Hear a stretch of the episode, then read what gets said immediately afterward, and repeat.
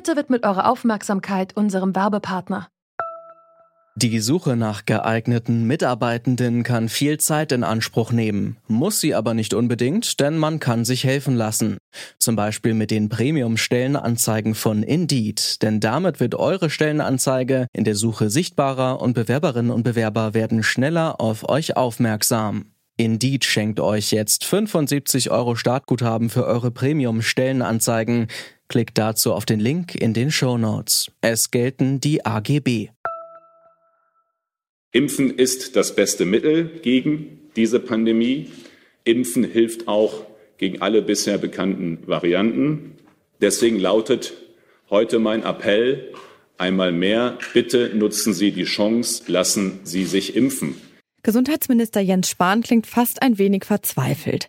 Endlich ist genug Corona-Impfstoff für alle da, aber nun scheint es so, als würden der Kampagne so langsam die Impfwilligen ausgehen. Die offiziellen Zahlen des Robert Koch Instituts zeigen, das Impftempo in Deutschland hat nachgelassen. In anderen Ländern werden Menschen schon jetzt mit Geldgeschenken, Gewinnspielen oder Restaurantgutscheinen zum Impfen gelockt. Wir fragen deshalb heute, können Prämien die Impfkampagne in Deutschland wieder ins Rollen bringen? Es ist Freitag, der 9. Juli 2021. Ich bin Amelie Berbot. Hi.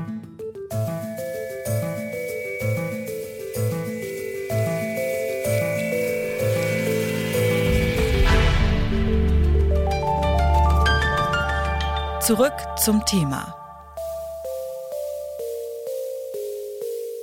85 Prozent der Bevölkerung. Das ist die Impfquote, die das Robert Koch Institut angesichts der besonders ansteckenden Delta-Variante von SARS-CoV-2 als Ziel ausgegeben hat. Im Moment sind etwas mehr als 40 Prozent der Deutschen komplett geimpft. Aber was ist mit den 45 Prozent, die noch fehlen? Das Hamburger Forschungsinstitut Center for Health Economics untersucht regelmäßig die Impfbereitschaft in acht europäischen Ländern mit einer repräsentativen Umfrage.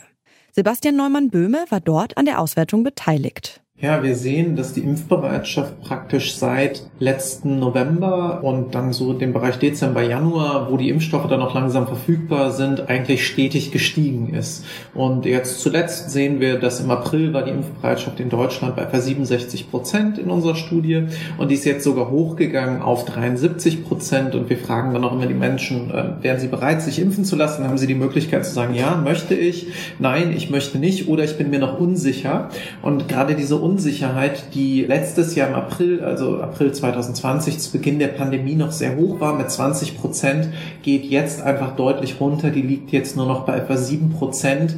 Und wir sehen einfach, dass die Menschen ja deutlich klarer sich jetzt entscheiden, entweder ja, ich möchte mich impfen oder nein, ich möchte mich nicht impfen.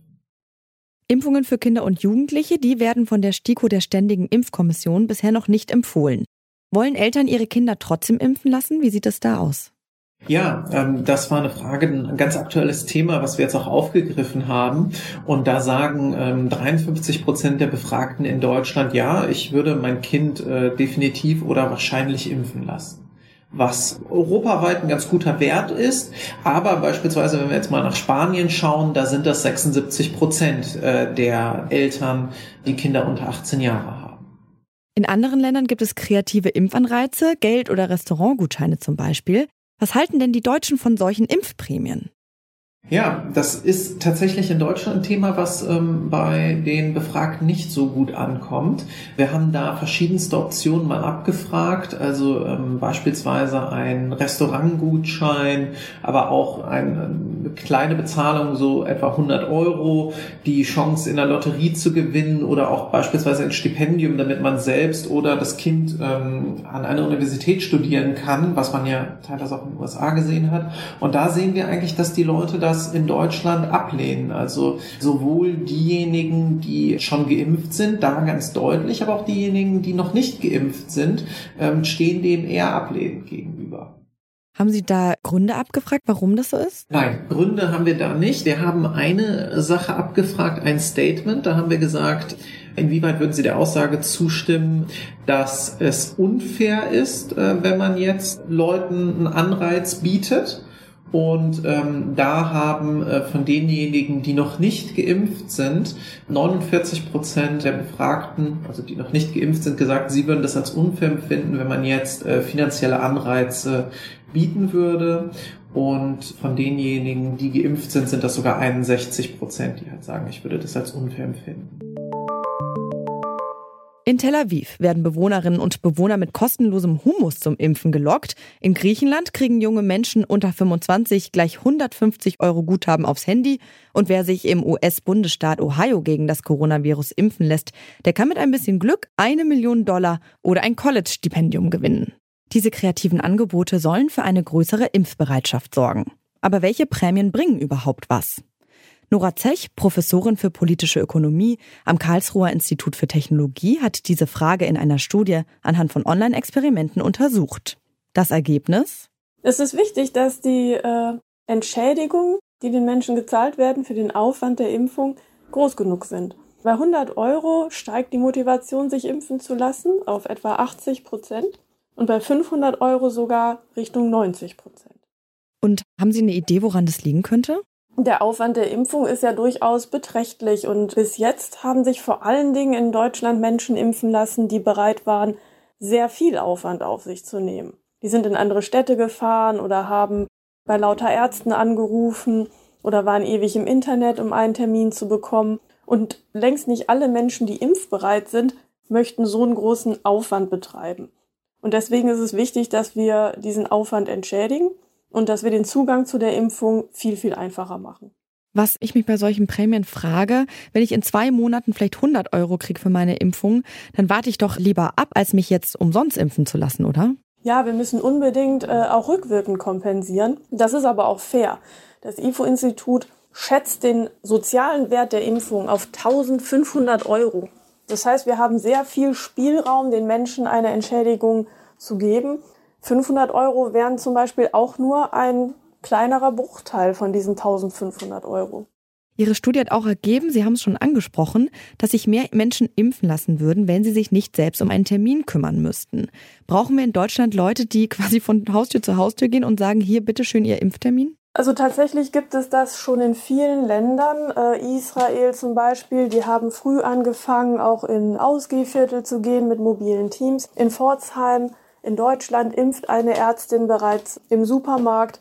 Natürlich müssen wir Wege finden, dass es für die Menschen unaufwendiger wird, diese Impfung zu bekommen. Sie haben Testpersonen in den USA befragt, wo es ja schon länger Anreize gibt zum Impfen. Die Mehrheit der Deutschen findet Prämien allerdings eher ungerecht. Könnte es nicht sein, dass die Bevölkerung in Deutschland auch ganz anders tickt? Naja, beim Blutspenden arbeiten ja alle Länder, die einigermaßen genügend Blutspenden zusammenkratzen können, mit Aufwandsentschädigung. Und das tun wir in Deutschland auch. Insofern ist die Idee, für sozialmedizinische Leistungen eine Entschädigung zu zahlen, überhaupt nicht neu.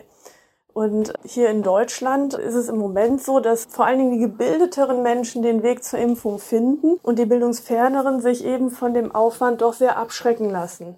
Aus unseren Daten geht hervor, dass aber gerade bildungsfernere Menschen sehr gut an Bord zu holen sind, wenn man eben den Zugang zur Impfung erleichtert deswegen bin ich eigentlich sehr optimistisch, dass wir auch hier mit diesen Maßnahmen viel erreichen können. Aber ist da tatsächlich auch Geld der beste Anreiz oder gäbe es auch andere Möglichkeiten? Also Geld ist nicht immer der beste Anreiz. Wenn Sie sehr wenig zahlen, zum Beispiel 10 Euro, dann kann das abwertend wirken.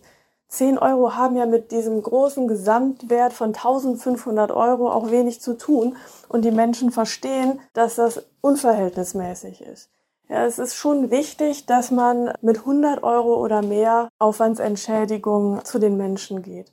Und kleine Sachgeschenke, die vielleicht auch nicht mehr wert sind als ein paar Euro, könnten weniger problematisch sein.